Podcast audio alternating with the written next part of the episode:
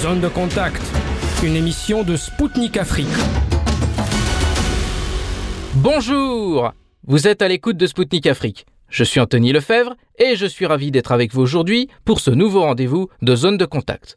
Pour ceux qui nous découvrent, Zone de contact est votre nouvelle émission qui vous décrypte la complexité de la géopolitique mondiale. Aujourd'hui, nous traiterons de l'aide financière et militaire de la France à l'Ukraine sur fond d'incompréhension de ces enjeux par la population française. Nous reviendrons sur les vidéos d'exécution de soldats russes par des militaires ukrainiens et évoquerons les prémices d'une guerre commerciale entre les États-Unis et l'Europe. La Côte d'Ivoire ainsi que la Grande-Bretagne et l'Allemagne retireront leurs soldats du Mali. Fousseinou Ouattara, vice-président de la Commission malienne de la défense et de la sécurité, nous expliquera les dessous de la démarche. On démarre dans un instant, restez sur zone de contact. Nous commençons par la France. Alors qu'Emmanuel Macron a exhorté de nouveau à redoubler d'efforts pour aider l'Ukraine, le ministre français de la Défense Sébastien Lecornu a admis que nombre de Français ne comprennent pas pourquoi la France doit continuer à soutenir Kiev. Monsieur Lecornu a constaté que deux visions s'opposent en France. Dans les cercles parisiens, on se demande si on aide suffisamment l'Ukraine, tandis qu'en province, on pense différemment. Dans le département de l'Eure, où le ministre occupe par ailleurs la fonction de président du conseil départemental, des personnes lui demandent pourquoi il faut aider l'Ukraine. Des manifestations ont lieu ces derniers temps en France, comme en Allemagne et en République tchèque, contre la poursuite du conflit ukrainien et de son financement par les Occidentaux. Aux États-Unis, la question de l'armement s'est invitée aussi dans le débat lors des dernières élections de mi-mandat. C'est chez les républicains que l'opposition à de nouveaux financements à l'Ukraine se fait la plus forte. Kevin McCarthy, qui pourrait devenir le nouveau président de la Chambre des représentants, a répété que les USA ne devaient pas faire un chèque en blanc à l'Ukraine, alors que dans le même temps, les USA font face à une situation économique compliquée. En octobre dernier, l'inflation y a atteint 7,7%. Le pays n'avait pas vu de tels chiffres depuis le mois d'août 1982. Ce soutien n'est pas sans conséquence sur l'Afrique, le milliardaire américain Bill Gates a déclaré lors d'une visite au Kenya que l'aide militaire à l'Ukraine a fortement affecté les budgets des États européens, d'où la baisse du soutien financier aux pays africains. On continue avec le New York Times qui s'est penché sur les vidéos circulant sur les réseaux sociaux montrant des militaires ukrainiens exécuter des soldats russes. Les images sont authentiques selon le média américain. Il est également parvenu à déterminer le lieu où se sont déroulées ces scènes macabres grâce à des images satellites qu'il a recoupées. Ils ont eu lieu dans une ferme dans le village de Makeyevka, situé dans la République populaire de Donetsk. Un conseiller médical a confirmé au journal qu'il s'agissait bien de crimes contre des prisonniers de guerre. Les militaires russes s'étaient rendus et étaient allongés sur le sol, les bras tendus ou repliés derrière la tête. Selon l'expert en poursuite pour crimes de guerre Iva Vukuzic, le procureur de la Cour pénale internationale examine très probablement cet épisode et qu'une enquête nécessiterait de se rendre sur les lieux afin de collecter des douilles, pratiquer des examens médico-légaux sur les corps et d'examiner les actions entreprises par l'armée ukrainienne après les faits. La Russie a déjà fait savoir par l'intermédiaire du porte-parole du Kremlin qu'elle retrouverait les auteurs de ce crime et que ces derniers seront punis. Moscou promet de faire tout son possible pour attirer l'attention sur ce fait au niveau mondial et qu'elle sollicitera dans ce but les instances internationales si cela peut être utile. L'ONU, de son côté, a déclaré qu'elle avait pris connaissance de ces vidéos et qu'elle les examinait. Son porte-parole adjoint a fait savoir qu'une enquête complète sur toutes les violations des droits de l'homme signalées avait été demandée. Enfin, sous pression de l'opinion occidentale, Kiev a annoncé avoir ouvert une enquête pour établir les circonstances exactes de ces mises à mort. On termine par un détour en Allemagne. Un journaliste cité par Politico estime que la crise énergétique et économique en Europe pourrait se transformer en une guerre commerciale avec Washington. Le déclencheur de cet événement pourrait venir de l'Inflation Reduction Act, une loi promulguée par Joe Biden. Elle vise notamment à stimuler la production de voitures électriques sur le territoire américain. Pour Berlin, ces mesures vont entraîner une fuite des investissements alors que l'industrie allemande souffre déjà de la crise énergétique. Le secteur automobile allemand représente un poids considérable dans l'économie allemande. Son départ de l'Europe est inacceptable pour Berlin. Le commissaire européen au marché intérieur Thierry Breton juge probable de porter le conflit devant l'Organisation mondiale du commerce. Cette éventualité n'est pas une première entre Bruxelles et Washington. Une bataille a déjà été menée autour d'Airbus et Boeing et une autre autour des tarifs douaniers additionnels sur l'acier et l'aluminium imposés par Trump. Le commissaire européen a donc menacé Washington de mesures de rétorsion. Paris et Berlin, à leur tour, envisagent de renforcer l'industrie européenne, car ils ont conscience qu'une nouvelle vague de désindustrialisation pourrait toucher à nouveau l'Europe, et que lorsqu'une industrie part, il est difficile de la faire revenir. Il y aura un avant et un après. La chute d'un missile ukrainien en Pologne a poussé le monde dans l'expectative. Aujourd'hui, il convient de s'interroger sur les raisons de l'attitude va-t-en-guerre des pays baltes vis-à-vis de la Russie, qui s'est une nouvelle fois manifestée peu après la chute de ce missile. Celle-ci a contrasté avec l'attitude plus prudente de l'Occident. Que cachent les déclarations anti-russes des pays baltes? N'assiste-t-on pas à une fatigue occidentale sur le dossier ukrainien? Pour zone de contact, le conseiller stratégique Bertrand Scholler nous décrypte sa vision de la situation. Écoutez notre entretien. Bonjour Bertrand, merci d'être à nouveau parmi nous sur Zone de Contact. Bonjour Anthony et merci de me recevoir. Je vais démarrer avec euh, cette question. Alors que les dirigeants occidentaux ont fait rapidement preuve de prudence concernant le missile ukrainien, l'Ukraine ainsi que la Lituanie, la Lettonie et l'Estonie ont tout de suite montré du doigt la Russie sans avoir la moindre preuve de son implication. Est-ce qu'on peut parler là d'une tentative de transformer ce conflit en une crise mondiale de la part de ces pays? Oui, oui, c'est très clair. Hein. Je pense que chaque euh, événement euh, qui, va arriver dans, les prochains jours, mais c'est déjà le cas depuis depuis plusieurs semaines, ils essaieront de le mettre à profit d'une part pour euh, pour sensibiliser euh, les populations occidentales et, euh, et obtenir plus d'aide militaire. Mais là, ils avaient poussé le bouchon un peu trop loin puisque avec les règles de l'OTAN en particulier les articles 4 et 5, si jamais l'accusation était vraie, elle obligeait de facto l'OTAN à intervenir puisque puisqu'un de ses membres était attaqué par un autre ou en tout cas à, se, réunir à prendre des décisions très fermes. Et c'est là-dessus je pense que que ces pays ont joué. Et ils ont joué là-dessus pour une raison qui me paraît assez simple. C'est que malgré les apparences de victoire avec le, retrait des, des, Russes, le repli euh, russe de, de, Kherson, et puis un certain nombre de, de gains de, de territoire par l'armée ukrainienne, on sent bien qu'elle est complètement exsangue, qu'elle est totalement dépendante, en tout cas pour les équipements et pour la formation de ses soldats euh, des pays euh, de l'OTAN. Donc elle a, absolument besoin que quelque chose se passe, parce que si cette aide euh, était euh, limité, ben la paix serait quasiment instantanée, puisqu'en fait, il serait obligé de faire une reddition vis-à-vis des Russes, qui, je, le rappelle, d'après tous les chiffres sérieux, euh, éliminent du champ de bataille, hein, soit sur blessure, soit par mort, entre 5 et 8 fois plus d'Ukrainiens que la réciproque, hein, alors que les Ukrainiens utilisent des armes et des moyens de communication ultra modernes de l'OTAN. Et ce qui s'est passé également, euh, mais peut-être on y reviendra plus tard dans l'entretien, c'est que euh, depuis que les Russes font euh, les campagnes de, de, de, missiles et de drones massives certains jours, euh, eh bien, on se rend compte que la défense antiaérienne, qui là pour le coup est, est, est totalement occidentale, est complètement impuissante à protéger les sites clés donc qui sont euh, les, les, centrales électriques, les transformateurs électriques, etc. Ce qui fait que l'Ukraine, qui est quand même un pays euh, moderne, qui est un grand pays euh, euh d'Europe, euh, est quasiment au point de rupture électrique. Et je pense que si vous êtes le dirigeant d'un pays qui n'a quasiment plus d'électricité, ce qui est catastrophique pour les habitants et pour les entreprises, qu'elle soit commerciale ou euh, industrielle, parce qu'on a tous besoin euh, d'électricité, ne serait-ce que pour l'eau, euh, eh bien, euh, on, sent que qu'il va y avoir une grosse, grosse instabilité au niveau de la population, parce que jusque-là, la, la, population était avait une vie confortable, bien plus confortable que la population du Donetsk depuis 2014.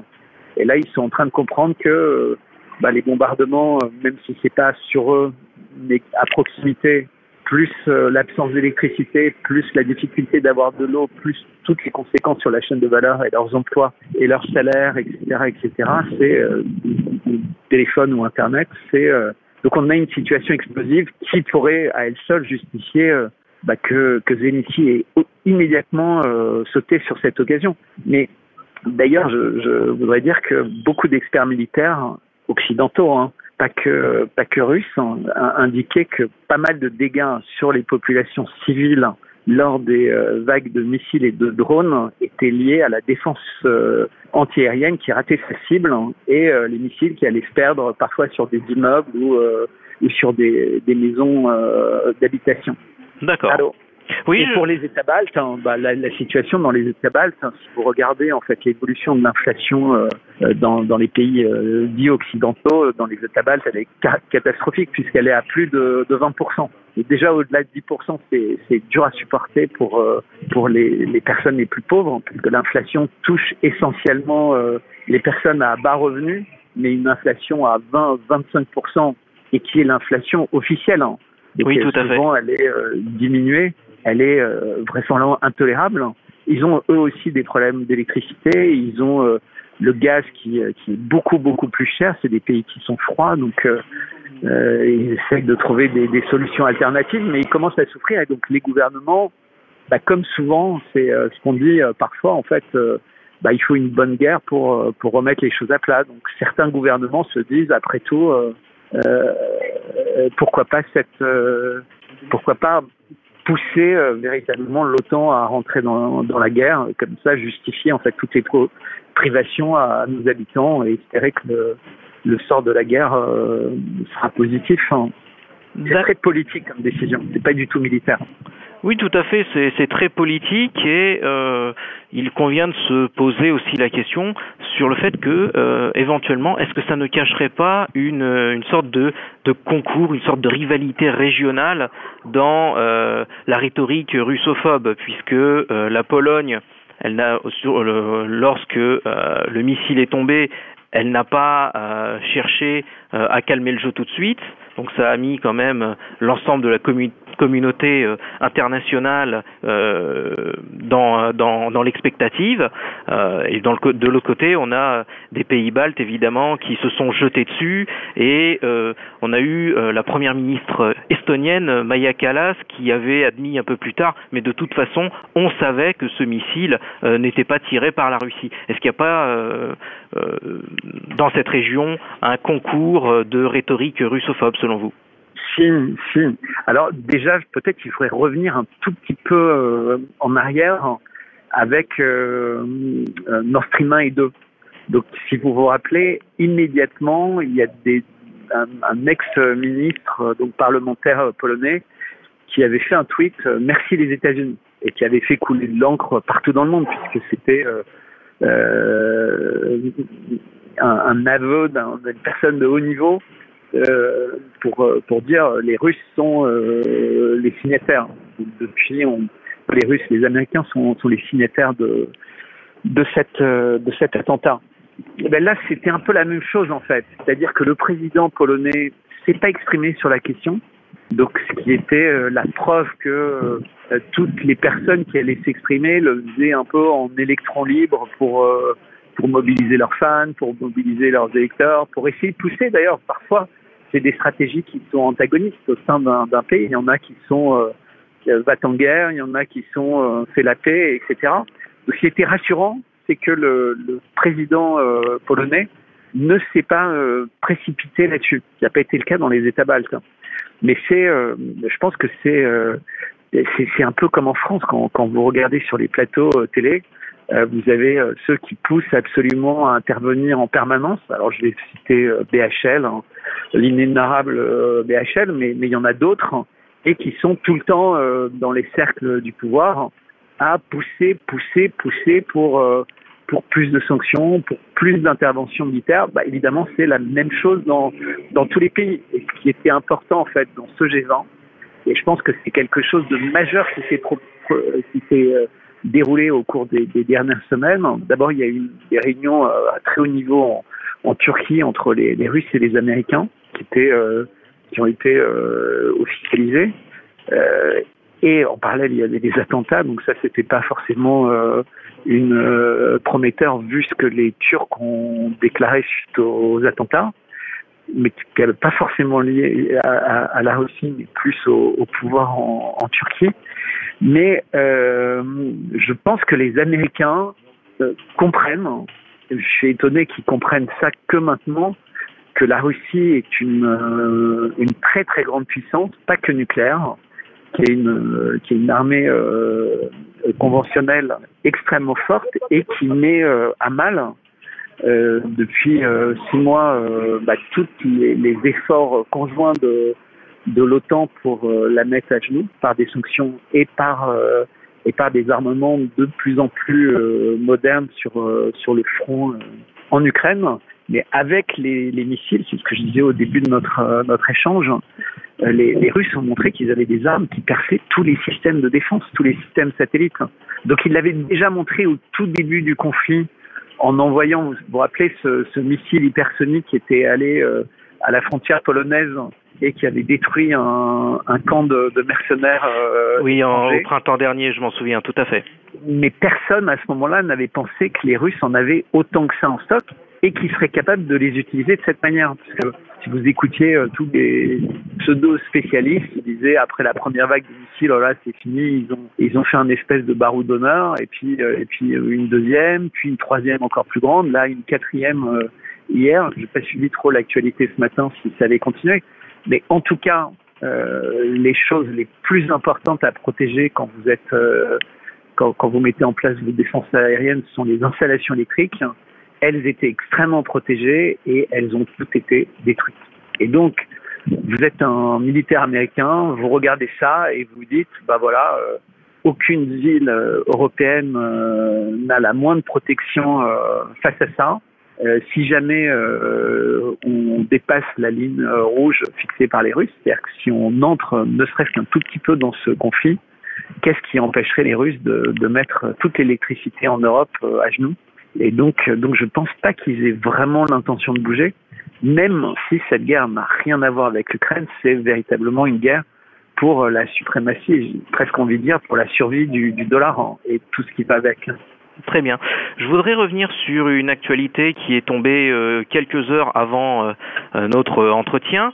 Donc, les services de sécurité suédois ont annoncé dans un communiqué que l'accident sur les gazoducs Nord Stream était dû à un sabotage. Début novembre, on avait un article du Daily Mail qui avait mis en cause la Russie, alors que Moscou avait formellement démenti.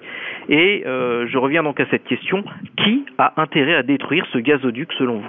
Mais, euh, on, en revient à la juste ce que je viens de, dire avant. En, réalité, c'est une guerre de c'est une guerre économique qui est rentrée dans une phase militarisée. Donc il y a une guerre économique très forte euh, qui existe depuis toujours pour que les pays qui ne produisent pas grand-chose, mais qui ont un, secteur, enfin, qui ont la main sur le secteur bancaire ou sur la diplomatie mondiale ou sur euh, les, grands groupes euh, d'assurance ou autres, et, et un contrôle très fort sur les pays producteurs. Et donc c'est ce qui se passe, et ça a véritablement pris toute son ampleur avec le pétrodollar mais, euh, mais avec euh, la France-Afrique, avec, euh, avec tout ce qui se passe partout dans le monde chez les pays producteurs et qui sont mis qui sont détruits en fait quand ils essayent de sortir de, de ce géron ou qui sont sous embargo. Donc il y a Venezuela, mais on se rappelle tous du sort de, de, la Libye de Kadhafi qui voulait euh, vraiment participer à l'essor de l'Afrique. Euh, de, de, la Syrie de, de Bachar al-Assad qui voulait que le, gazoduc soit un gazoduc euh, iranien et pas un gazoduc qatari, etc., etc. Les pré et, les, et les pressions d'ailleurs sur euh, l'Arabie Saoudite quand elle dit qu'elle veut rejoindre les BRICS et travailler de façon de plus en plus étroite avec avec la Russie. Et donc le gazoduc entre la Sibérie et l'Allemagne, qui a été financé essentiellement par la Russie, mais il y a des partenariats euh, très forts et de gros investissements de, quelques sociétés européennes, créer un lien euh, extrêmement fort entre euh, l'Allemagne et la Russie. Et sachant que l'Allemagne est un, enfin, la, véritablement la troisième puissance mondiale après le, les, euh, les États-Unis et la Chine, et c'est une puissance industrielle considérable, et c'est surtout un pays qui a une balance commerciale très forte. Mais ce succès de l'Allemagne est en très très grande partie liée à cette énergie qu'ils peuvent acheter à la Russie dans d'excellentes conditions. Et donc, si vous voulez euh, euh, survivre, entre guillemets, euh, quand vous êtes américain à la résistance des Russes, à l'essor euh, euh, qui s'accélère sans cesse de la Chine, mais vous êtes obligé d'essayer de faire d'une pierre plusieurs coups. Et, donc, depuis toujours, les Américains, avait dit, et Biden l'a dit quasiment quand il a pris le, pouvoir, euh, on trouvera le moyen de, faire que ce gazoduc n'existera plus euh, si euh, la Russie entre en Ukraine. Mais c'était une manière de dire, ce sera une, euh, par rapport à un acte de guerre que commettrait la Russie, et ça serait les conséquences. Mais Trump avait essayé également par tous les moyens d'empêcher. Parce qu'en fait, si l'Europe se rapproche de la Russie, c'est même plus la Chine ou les États-Unis qui, avaient la possibilité d'être les plus puissants acteurs du, monde, économique, euh social, militaire, etc. C'était euh, cette grande Europe avec la Russie. Et, et donc, en détruisant en fait ces gazoducs, on empêche quasiment définitivement cette possibilité euh, parce que même le reconstruire, ça, ça impliquerait d'obtenir euh, de la Suède, etc., ou le réparer, que, que la Suède joue le, le jeu de, de l'Allemagne et de la Russie. Donc ça paraît peu probable maintenant qu'ils veulent rejoindre l'OTAN. Et donc c'est une manière en fait de mettre euh, euh l'Europe euh, sous la coupe du gaz de schiste américain, qui est le seul gaz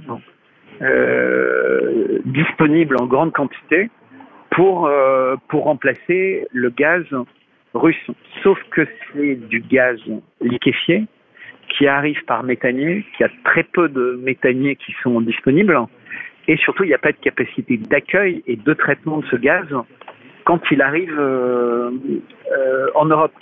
Et il est beaucoup, beaucoup plus cher.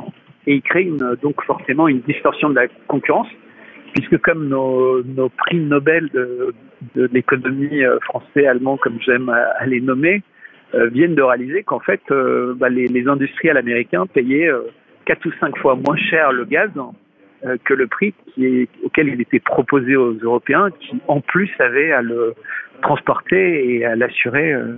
et, et c'est extrêmement compliqué. Donc, donc l'industrie allemande va énormément souffrir. On le voit pas encore maintenant, mais ça va être, ça va être de pire en pire. Et d'une façon générale, toutes les industries donc l'Europe va souffrir. Les Américains, si vous regardez, la croissance est repartie aux États-Unis, mais c'est tiré par l'industrie de l'armement, par euh, la médecine et par euh, les énergies.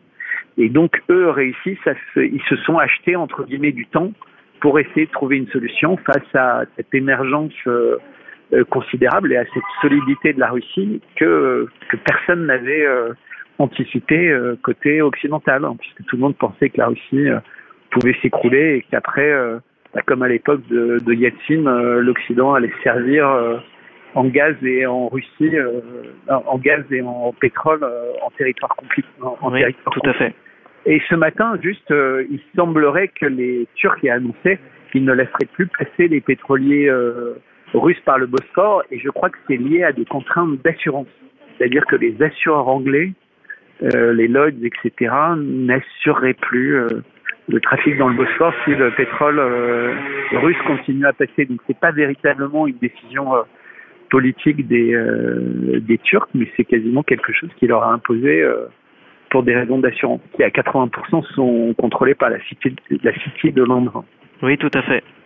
Qui n'est pas forcément un ami de, de Moscou.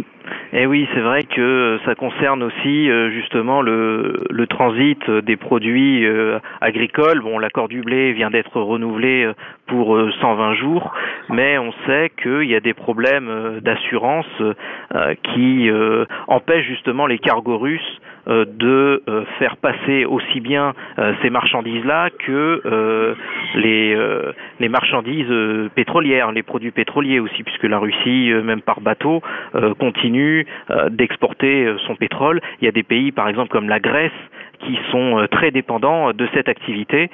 Pour mes auditeurs, j'ai eu l'occasion de le rappeler dans mon émission précédente, si, si vous la suivez.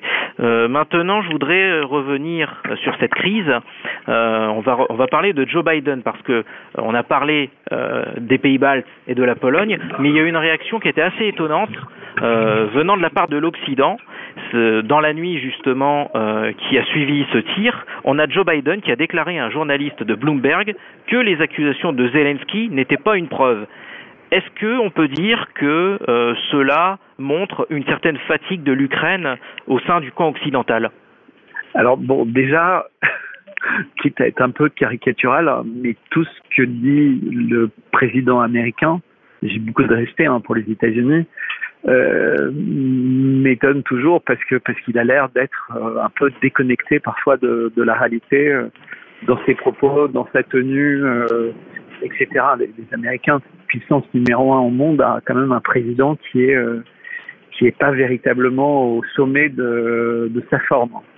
Euh, mais ça étant dit, je pense que quand il s'exprime, en fait, il exprime euh, ce que pense euh, le ce que, beaucoup de gens appellent l'État profond américain, donc l'État démocrate. Et, et c'est effectivement une, forme de, de réticence vis-à-vis -vis de Zelensky. Mais il y a eu trois ou quatre épisodes comme ça au cours des deux derniers mois où il y a eu des petites phrases où les gens se sont dit ah est-ce que c'est un signal pour dire qu'ils vont lâcher euh, Zelensky? Euh, et puis ça n'a jamais eu lieu. C'est-à-dire que dans la foulée ils annonçaient euh, euh beaucoup plus de livraison d'armes, beaucoup plus, beaucoup plus. Donc c'est un espèce de poker menteur qui a lieu en permanence euh, qui est euh, on négocie euh, secrètement d'un côté, on fait croire qu'on va lâcher, qu'on va mettre en place quelqu'un qui va être plus sympa, donc montrer votre bonne volonté en, en prolongeant l'accord sur les produits céréales. C'est vraiment, on est, on est dans un espèce de jeu multiforme où il n'y a pas de règles, où il n'y a pas de respect des règles, où il n'y a pas de respect des signatures, où il n'y a pas de respect des alliances, où il y a, où il y a un respect de rien du tout. Donc j'écoute avec beaucoup beaucoup de, distraction toutes ces petites phrases parce que parce qu'en général elles disent l'inverse de, ce qu'on pourrait croire qu'elles disent. Donc quand, quand il dit ça, c'est une manière de montrer qu'il est très honnête vis-à-vis de Zelensky, que Zelensky a menti, etc. Mais euh, mais ça va lui permettre d'être très malhonnête sur euh, autre chose en fait. C'est ce qu'on a vu. Euh, euh, dans le domaine médical avec euh, avec Fossi pour le citer. Euh, de temps en temps, en fait, il faisait preuve d'énormément de bon sens. Il disait des choses qui étaient franchement formidables et les gens se disaient ah super, il change. Et puis dans la foulée, c'était une volée de bois vert et l'inverse de tout ce que souvent on espérait. Donc je, moi, moi, je serais, les, gens qui vous écoutent, hein, je me dirais, euh, les gens qui mentent, euh, bah, quand ils ont l'air de dire la vérité, c'est qu'ils s'apprêtent à mentir encore plus. Mhm. Justement, je vais euh, revenir sur Volodymyr Zelensky, comme vous venez de l'évoquer. Il a déclaré hier qu'il ne savait plus qu'il ne savait plus à qui les, les, missiles appartenaient, même après que la responsabilité directe de Kiev ait été écartée par l'OTAN euh, quand euh, Jens Stoltenberg a fait sa déclaration. Alors dans ces cas-là, euh, une question se pose pourquoi Zelensky persiste-t-il à mentir? Euh, alors déjà, je pense qu'en fait, ce qu'il voulait dire, et il y a eu cet élément de langage qui est qui s'est beaucoup beaucoup diffusé sur les réseaux sociaux, Internet, sur certains plateaux de télé, c'était ce sont des, missiles de fabrication, de conception russe. Donc les Russes auraient pu euh, quelque part en prendre le contrôle à notre insu euh, et, euh, créer cet incident. donc c'est un espèce de, truc complètement tiré par les cheveux, mais mais qui est entre guillemets un dernier échappatoire qui pourrait avoir du genre euh, nous, euh, c'est un peu comme ce qui s'était passé avec euh, avec l'avion euh, euh, de la Malaysian Airlines. Oui, le MH17, dont d'ailleurs le verdict. Qui, et c'était. et moi, je me rappellerai toujours de, de ce patron de la, la com de l'armée russe qui présente factuellement comment fonctionne ce type de missile, les radars, l'identification de l'avion, etc., pour expliquer par A plus B que que ces euh, missiles sont partis au moins 50 km à l'intérieur de, de, la zone contrôlée par euh, les Ukrainiens.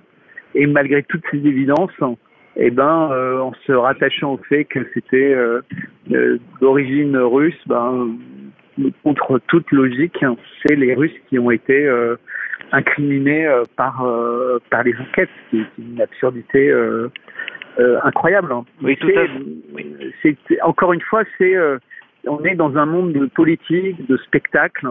Et, et, et, vous avez Elon Musk qui s'en est amusé. Je ne sais pas si vous vous rappelez, mais vous allez comprendre l'analogie. Au tout début, quand il a repris la boîte, il y a eu, il y avait des médias qui attendaient devant pour voir quel scandale il allait se passer. Et il y a euh, deux personnes qui sortent euh, avec des cartons. Et donc tous les médias vont les interviewer. Ils disent ah ben on fait partie de l'équipe de data analyst, on a été viré. Et en fait c'était juste des types qui avaient vu qu'il y avait des caméras et qui se sont amusés. Personne n'avait été viré à ce moment-là. Et ça a été repris par tous les médias. Et, euh, et ces gens sont devenus, entre guillemets, dans l'imaginaire collectif, des, des, icônes, des premières personnes virées. Et quand le canular a été démasqué, mais quasiment quelques heures après, évidemment, personne n'a rétropédalé ou tout petit. Et là, Elon Musk a fait un tweet dans lequel il est avec ces deux personnes et il dit, bah voilà, c'est ma plus grande erreur, euh, entre guillemets, de, de mettre séparés d'eux. Et d'ailleurs, ils reviennent au bercail. Eh ben, vous avez des milliers de personnes qui commentent en insultant euh, Elon Musk parce qu'ils continuent à croire que c'est des gens qui s'étaient fait virer et qu'Elon Musk est un con. Bah, c'est exactement ce qui se passe avec Zelensky. C'est-à-dire qu'il y a des millions de personnes qui ont entendu que c'était des missiles euh, russes, qu'il y en a 50 fois moins qui vont entendre que même les Américains, tout le monde dit que c'est pas vrai. Et donc Zelensky continue à surfer là-dessus. Vous savez, c'est toutes ces règles euh, bien connues de, de manipulation euh, des masses. C'est-à-dire que le, le, premier feu d'artifice du mensonge euh, va masquer quasiment éternellement la, la vérité auprès de la plupart des gens. Je vais poursuivre sur. Euh... je suis long hein, dans mes développements, désolé. Non, non, je vous laisse vous exprimer euh, comme je le fais avec euh, chaque invité, il n'y a pas de souci là-dessus. Pour mes auditeurs, euh, pourriez-vous expliquer euh, en quoi consiste l'activation de l'article 4 de l'OTAN et que se serait-il passé si l'article 5 était appliqué dans le pire des scénarios? Et euh, dans le cas le plus extrême, est-ce que l'hypothèse d'un conflit direct avec la Russie aurait été réaliste Alors, bon, déjà, l'article 4, c'est un article qui est purement formel. Hein. C'est-à-dire, s'il se passe quelque chose, euh, tous les pays membres doivent immédiatement se, réunir pour, euh, pour analyser ce qui s'est passé et, euh, prendre des décisions adaptées à l'enjeu d'un événement. Ça, c'est l'article 4. Donc, ça ne dit rien. Ça dit il faut qu'on se réunisse. Donc ils l'ont fait, plus ou moins informellement, mais ils l'ont fait. Ils, euh, étaient de toute façon quasiment tous réunis euh, à ce moment-là euh, en Indonésie. En revanche, l'article 5, c'est complètement différent. C'est si un des membres de l'OTAN était en guerre avec n'importe quel pays, automatiquement, tous les autres membres de l'OTAN doivent rentrer en guerre avec ce pays. Et donc, et c'est pour ça que tout à l'heure j'ai insisté sur le fait que le président polonais n'a pas euh, réagi ni surréagi au moment de l'événement. Au contraire, elle est assez calme. Donc il y, y, a pas mal de gens en Pologne de haut niveau qui ont beaucoup réagi, ou en Estonie, mais le président n'a pas dit on est en guerre avec la, la Russie. Et parce qu'en fait, il suffisait qu'un État membre se considère en guerre et agisse comme étant en guerre pour que cet article 5 se mette en principe en place automatiquement.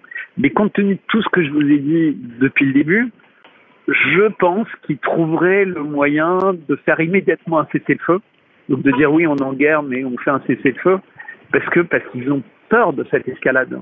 Je pense qu'il y a une véritable prise de conscience au plus haut niveau dans les différents pays euh, de, ce qu'est aujourd'hui euh, la Russie et pas que sur le plan euh, nucléaire, mais ce qu'est la, la, Russie sur le plan économique, sur le plan social, sur le plan patriotique, sur le plan euh, évidemment militaire, et sur euh, et sur sa stratégie et, et, et, cette manière complètement incroyable pour pour les gens en Occident de mener à bien une opération spéciale qui a été euh, annoncée euh, longtemps avant, puisque dès octobre 2021 Poutine prévient que s'il n'y a pas d'évolution euh, en, en, Ukraine sur un certain nombre de points, ils seront obligés d'agir. Personne ne l'a pris au sérieux.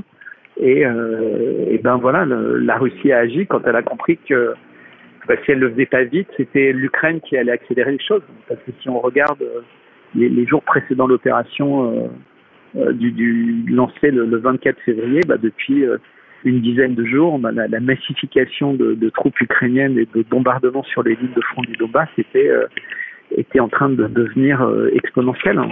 C'est-à-dire qu'on n'était pas du tout dans la direction d'un cessez-le-feu.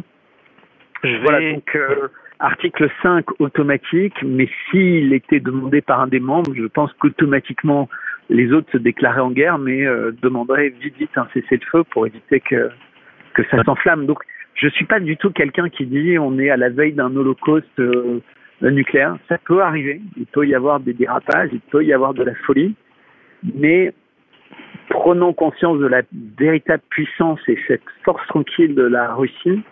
Euh, je pense que ça n'aura pas lieu. En revanche, ça va vous paraître très anecdotique, mais la couverture du, de, euh, The Economist, vous savez, celui qui font chaque année euh, à la fin d'année pour euh, présager un peu ce qui pourrait se passer euh, l'année prochaine et qui ressemble à des cibles avec des balles, euh, jeux d'échecs, jeux machin, etc.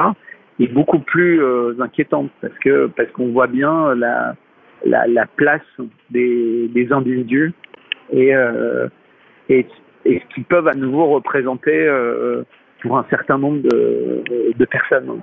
Donc je je, je, je, je pense que que le, les choses pourraient aller dans cette direction-là. Donc tous les signes, entre guillemets, d'apaisement des Américains, euh, moi je les prendrais très au sérieux et je protégerais infiniment mon président. Très bien. Je vais poursuivre. Je ne sais pas si je suis clair. Hein. Ah, justement, vous êtes très très clair. Euh, ça, il euh, n'y a pas de souci. Je vais poursuivre sur euh, l'ancien président ukrainien Petro Poroshenko, qui s'est fait piéger oui. par des farceurs russes. Excellent.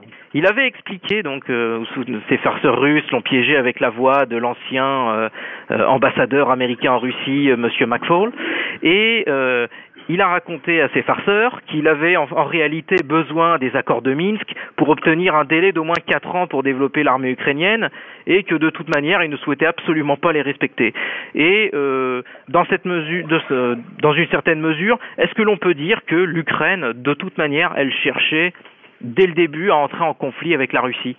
Alors, est-ce que est-ce qu'on peut dire ça de l'Ukraine ou est-ce qu'on peut dire ça des politiques extrêmement euh, corrompues et quitte à et quitte à forcer le trait euh, euh, qui politiquement extrémistes entre guillemets et qui bah, qui comme on sait se, se nourrissent toujours extrêmement de de, de tensions euh, régionales, etc. Donc, est-ce qu'ils avaient vraiment envie de rentrer en guerre? Est-ce qu'ils avaient euh, envie de... Euh, je sais pas, mais c'était un excellent moyen d'avoir des milliards qui affluaient vers vers l'Ukraine pour la militariser, pour pour pour pour. Et il euh, y, a, y, a, beaucoup de il y a beaucoup de corruption semble-t-il. C'est-à-dire que même maintenant l'Europe reconnaît euh, pas du tout à mot couvert qu'il faut qu'ils fassent attention en continuant à vendre de l'argent parce qu'il y a beaucoup de corruption, etc. Et, puis ces hommes politiques, hein, qu'on qu veuille ou non, euh, ils ont été euh, ils ont été placés les uns après les autres euh, euh, en fonction de, de leur profil et de, de, médias extrêmement puissants. Vous savez, juste après la, la chute entre guillemets, enfin après l'épisode de Mesdames, ça avait commencé bien avant mais les, les, les principaux médias euh, ukrainiens ont été contrôlés. J'avais vu, c'était euh, Oliver Stone qui avait fait un, un, reportage super intéressant et qui concluait en, en montrant euh, la manière avec laquelle un certain nombre de milliardaires, un certain nombre de, de gens dont, dont le nom euh, est assez corrosif aujourd'hui euh, dans pas mal de parties du monde comme Soros et, et autres, ont investi des dizaines, des centaines de millions euh, avec l'Open Society euh, pour lancer euh, des médias, pour en détruire d'autres. Et, euh, et puis on a aussi le, le cas des biolabs, hein, dont, dont, on malheureusement il faudra attendre longtemps avant de d'en avoir le net, mais mais tout ça, ça s'est passé pendant les années euh, Poroshenko.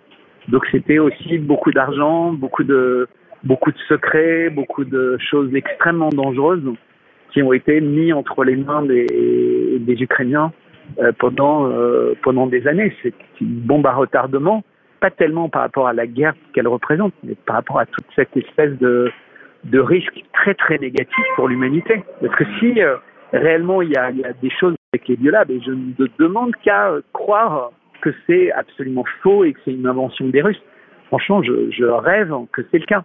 Mais si c'est pas le cas, mais c'est absolument épouvantable. Et je comprends pourquoi les Chinois étaient euh, extrêmement énervés euh, euh, lors du vote aux Nations Unies. Vote d'ailleurs où, de façon assez minable, la France a voté contre une enquête sous le, le patronage du Conseil de sécurité de l'ONU. En quoi est-ce qu'on peut avoir peur, nous, la France, d'une enquête sur sur l'existence et, et, ce qu'étudiait des, des, laboratoires militarisés en Ukraine ou ailleurs d'ailleurs surtout après l'épidémie du Covid, dont l'origine est, euh, est, suspecte. Je vais revenir sur euh, donc je vais dans plein de directions. Hein. Désolé, tout ça est passionnant. Ah mais je veux que les gens qui nous écoutent à la télé comprennent, c'est que tout est lié. C'est pas euh, juste euh, plein de choses qui ont l'air séparées et qui sont arrivées euh, par hasard. C'est mm. que malheureusement, en fait, il y a une vraie euh, constance entre guillemets dans ce qui se passe depuis beaucoup de temps et qui s'accélère depuis quelques années. Et, euh, et, et, je pense que l'humanité a beaucoup de chance que, comme l'a dit Lavrov au tout début de l'opération spéciale, la Russie se soit levée et dit non parce que parce que parce que le là tout devenait complètement fou et ça s'arrête pas d'ailleurs. Hein. Oui, ça, ça, on voit qu'il y a une certaine continuation, mais justement, euh, avec cet événement, euh, de, avec la chute de ce missile ukrainien, est-ce que l'on peut s'attendre à ce que les Américains poussent davantage Kiev à négocier avec les Russes? Je poursuis. Euh, ces derniers jours, on a eu un article du Washington Post qui avait affirmé que Washington poussait Kiev à négocier avec les Russes. Est-ce que euh, on peut croire euh, cette éventualité non, ou non? Non, parce que parce que c'est c'est pas du tout euh, la, la problématique, c'est pas une problématique de paix. C'est malheureusement une paix qui est finalement qui est souhaitée par les Russes, mais qui ne sera jamais acceptée et jamais acceptable pour pour les autres, puisque c'est un problème de monnaie, c'est un problème de domination du monde, parce qu'il y a, il y a tout un système qui ne peut exister que s'il a une véritable domination, c'est-à-dire un monde globalisant, unipolaire, avec euh, un banquier, une monnaie unique, etc., etc. Mais, euh, mais je pense que ce que veulent les Russes, et ce qu'ils sont en train de, de démontrer au quotidien, avec ce qui se passe en Afrique, avec ce qui se passe un peu partout dans le monde, c'est-à-dire un, un monde qui prend conscience de, de l'intérêt d'être beaucoup plus multipolaire, et, euh, et d'avoir des, des, alliances ponctuelles euh, plus intéressantes et plus constructives pour eux. Enfin, je vous rappelle que la dernière décision qui a été prise aux Nations Unies, donc qui était euh, pour euh, pour sanctionner euh, la Russie et pour éventuellement confisquer des biens de la Russie. Oui, pour les réparations de, pour ouais, exiger bah, le Mali des réparations. A voté contre. Hein. Le Mali a voté contre. Et, et pas que de nombreux pays africains. Contre. Voilà, il y a eu de nombreux pays qui ont voté contre. Eh oui. C'est considérable. Hein. C'est, euh, c'est, c'est, je pense pas que les personnes réalisent ce que ça veut dire euh, qu'on soit passé de 5 pays qui votaient contre à 13, dont la Chine. Tout à fait. La Chine a voté contre. Et pour nos auditeurs, pour nos auditeurs, je rappelle, je l'avais évoqué dans le numéro précédent, euh, il y a également d'autres pays africains qui se sont abstenus euh, de voter cette résolution je rappelle aussi, euh, dont l'Algérie oui, qui s'est qui s'est voté pour. Hein. Oui. C'est c'est euh, considérable parce qu'être en dessous des 100, c'est euh, ce qui montre l'échec complet des, des pressions euh, diplomatiques. Hein. Parce que jusque-là, arriver à 100, c'était extrêmement facile aux Nations Unies pour euh, pour l'empire du bien entre guillemets. Oui, oui. On va justement revenir, euh, comme vous dites, à l'empire du bien. Euh, le chef d'état-major américain Mark Milley a estimé peu probable oui. que l'Ukraine puisse déloger militairement la Russie des territoires qu'elle occupe, y compris la Crimée. Comment voyez-vous l'issue de ce conflit? Euh, Alors déjà, c'est une manière de dire, euh, et ça c'est plutôt une, une, bonne chose, que bah, la Russie enfin, est chez elle, entre guillemets, en Crimée et dans le Donbass, quand il dit y compris la Crimée, ça veut dire qu'il inclut euh, les, territoires actuellement pris du, Donbass, mais qui font partie de la Russie maintenant. De fait, euh, d'un point de vue russe, euh, c'est la Russie. Tout à l'heure, vous me demandiez pour l'article 5 de la Constitution de l'OTAN, bah, les, Russes ont les mêmes articles concernant leur, république. Et donc, c'est dans la Russie, et, personne n'a intérêt à, à, pousser trop loin le, le bouchon rouge, enfin la, la ligne rouge. Euh, mais ce que ça veut dire euh, surtout, c'est que euh, ils ont conscience que cette euh, frontière, euh, là, elle est stabilisée comme ça, puisque ça correspond véritablement à l'intérêt stratégique de la Russie, puisqu'en fait, les seuls endroits d'où arrivent des armes, c'est la Pologne, et avec la, la frontière telle qu'elle est sur le Dniepr et au, au Donbass, vous imaginez tous les kilomètres qu'il y a à faire en train ou en camion pour y arriver et avec moins d'électricité, avec euh, peut-être moins de facilement des, raffineries, etc., etc., ça va devenir de plus en plus difficile d'équiper et de ravitailler euh, le front pour euh, pour l'Ukraine. Et donc, on arrivera à un moment où, le, château de cartes entre guillemets va, va s'effondrer. Et très très vite, en fait, on peut imaginer avec surtout la, la, mobilisation de 200, enfin 300 000 soldats russes, bah, ces, ces frontières pourraient pourraient changer euh, pendant l'hiver, mais considérablement, et, euh, et s'approcher euh, assez vite d'Odessa, mais en arrivant par le nord, pas forcément en traversant le, le Dniepr, parce que si vous regardez la, la géographie, c'est pas très malin de vouloir aller à Odessa depuis Kherson, parce qu'il y a tellement de rivières sur le chemin, et il vaut mieux arriver euh, d'ailleurs.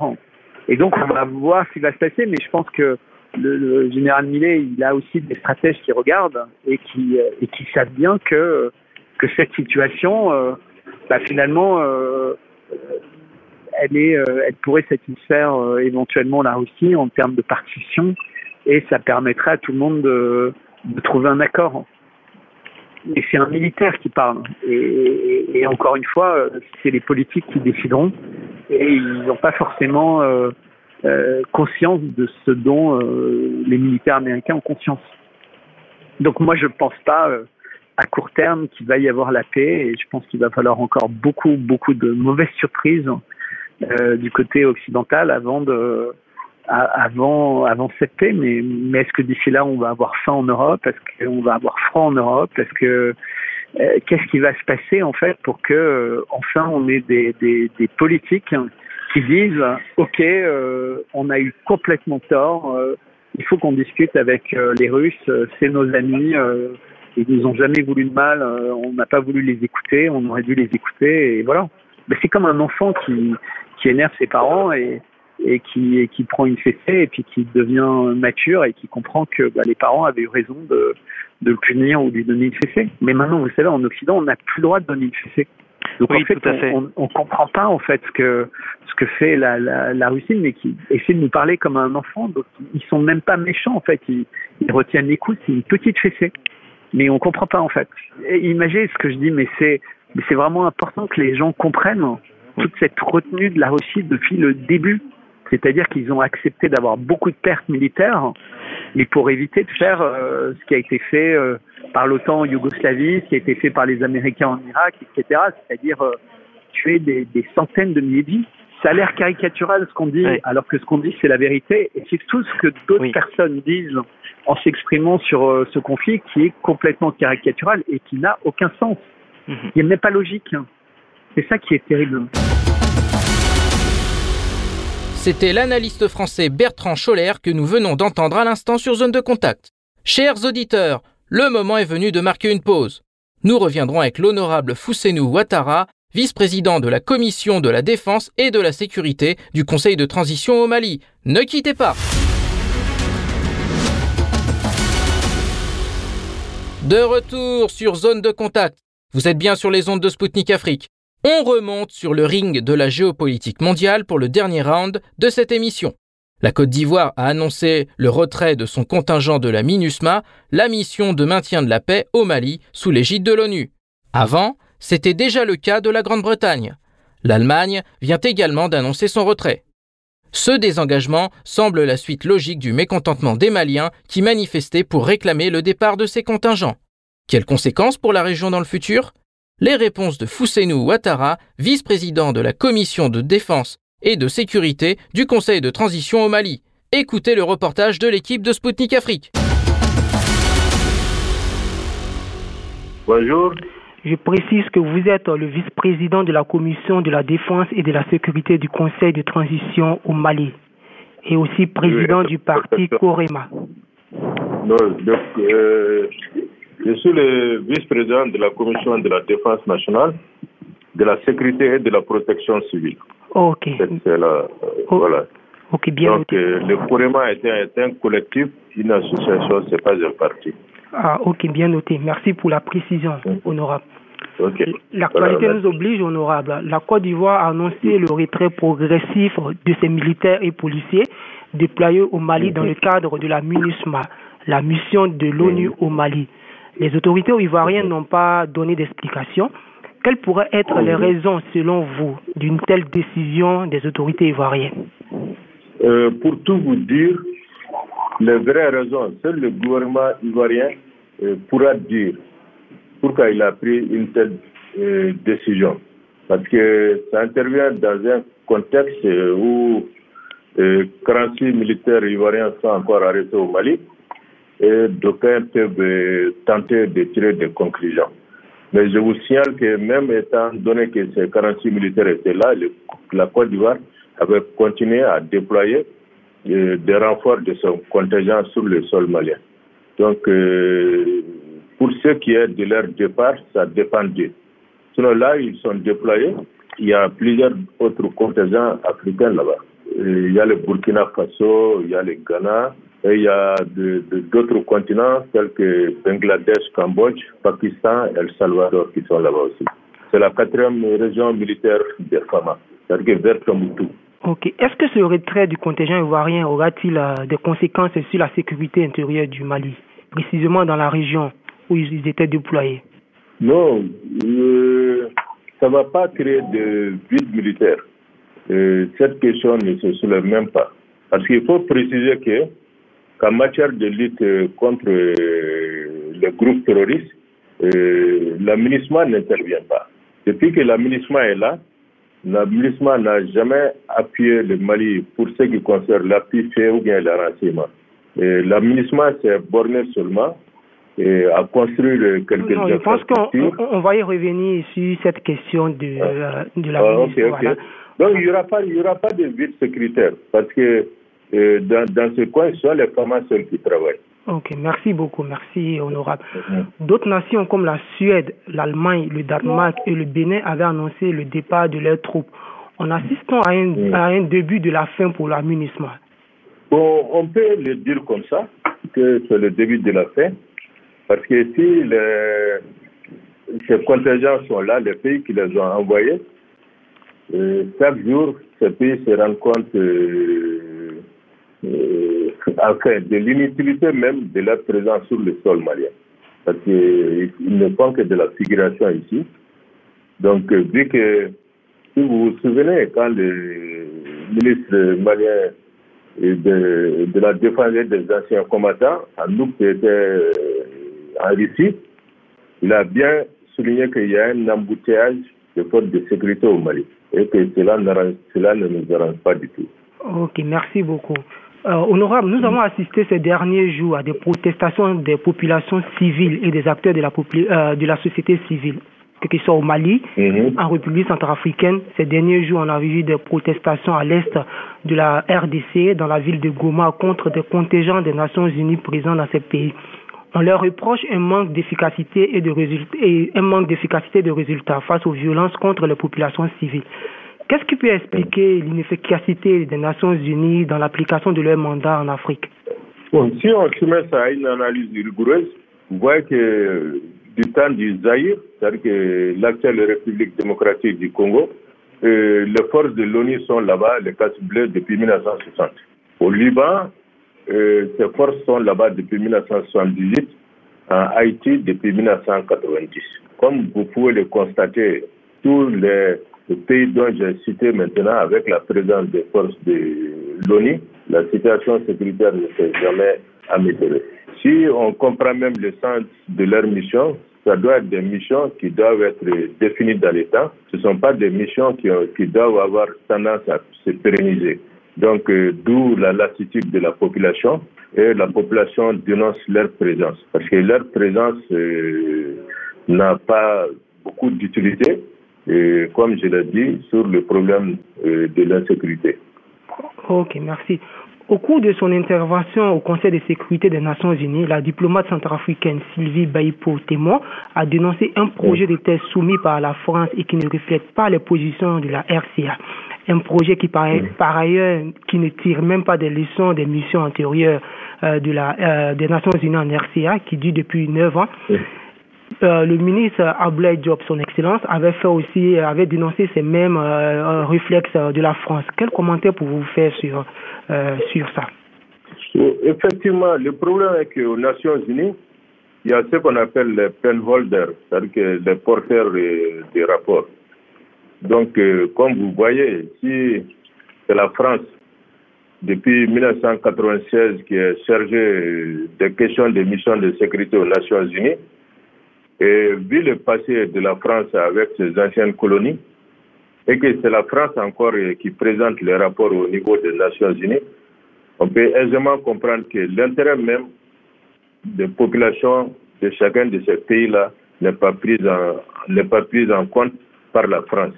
C'est-à-dire que la France euh, s'occupe de ses propres intérêts et essaie de présenter des rapports très tendancieux qui vont à la défense de l'intérêt de la France sur l'intérêt des peuples africains opprimés. Donc, euh, c'est pourquoi nous dénonçons chaque fois l'attitude de la France et le fait que l'ONU a confié la mission de maintien de sécurité à la France depuis 1996. Je pense que cela doit être revu. Il me semble qu'il revient, il doit revenir même aux pays concernés que ce pays puisse jouer un grand rôle au sein de l'ONU dans les décisions qui les concernent. Ok, merci beaucoup pour cette grande précision honorable. Euh, je vais revenir sur une dernière question honorable. Au fait, l'Allemagne veut retirer ses troupes du Mali d'ici fin 2023. Les raisons évoquées, je cite, les autorités maliennes n'ont plus accordé d'autorisation de vol pour, pour leurs drones de reconnaissance depuis, euh, depuis le 11 octobre 2022. Quel commentaire pouvez-vous faire? Vous savez, la conclusion à laquelle nous sommes venus, comme je l'avais souligné plus avant, euh, n'a jamais fourni des renseignements utiles aux forces de, défense du Mali. L'aménagement n'a jamais intervenu en appui fait pour aider les forces de défense du Mali. L'aménagement s'est borné seulement à des évacuations sanitaires à, construire euh, peut-être des écoles ou bien quelques bâtiments. Donc, je ne vois pas pourquoi leurs drones doivent survoler notre euh, territoire, étant donné que l'Allemagne partage ses renseignements avec la France. Comme vous le savez, nous, avons accusé la France euh, d'être la source des renseignements pour les groupes armés terroristes, parce qu'on a des preuves que c'est la France qui les fournit des renseignements sur nos positions. Euh, donc, euh, il n'y a rien d'étonnant que nous demandons à. Nous n'autorisons plus les drones euh, allemands à survoler notre territoire. Nous-mêmes, nous nous occupons de cela. Aujourd'hui, grâce à la, coopération avec la Russie, nous avons des vecteurs aériens qui font ce travail de façon remarquable.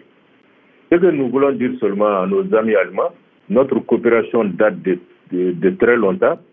Si l'Allemagne veut nous aider, si l'Allemagne nous demande ce dont nous avons besoin et non pas nous imposer des aides dont on n'a pas besoin. Nous, nous avons besoin d'autre chose que l'Allemagne peut nous aider dans ce sens. Je pense que si l'Allemagne prend attache avec les autorités maliennes pour leur demander de quoi ils ont besoin aujourd'hui, euh, ça va vraiment enlever ce malentendu qui est entre nous. Ok. Honorable Fousseni Ouattara, au nom de l'agence Sputnik Afrique, je tiens à vous remercier d'avoir accepté de répondre à nos questions. Voilà.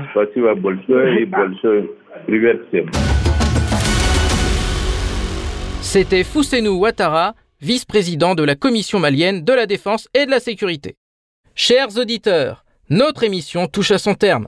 Mais rassurez-vous, moi, Anthony Lefebvre, je vous retrouve très bientôt pour un nouveau numéro de Zone de Contact. D'ici là, portez-vous bien. Zone de Contact, une émission de Spoutnik Afrique.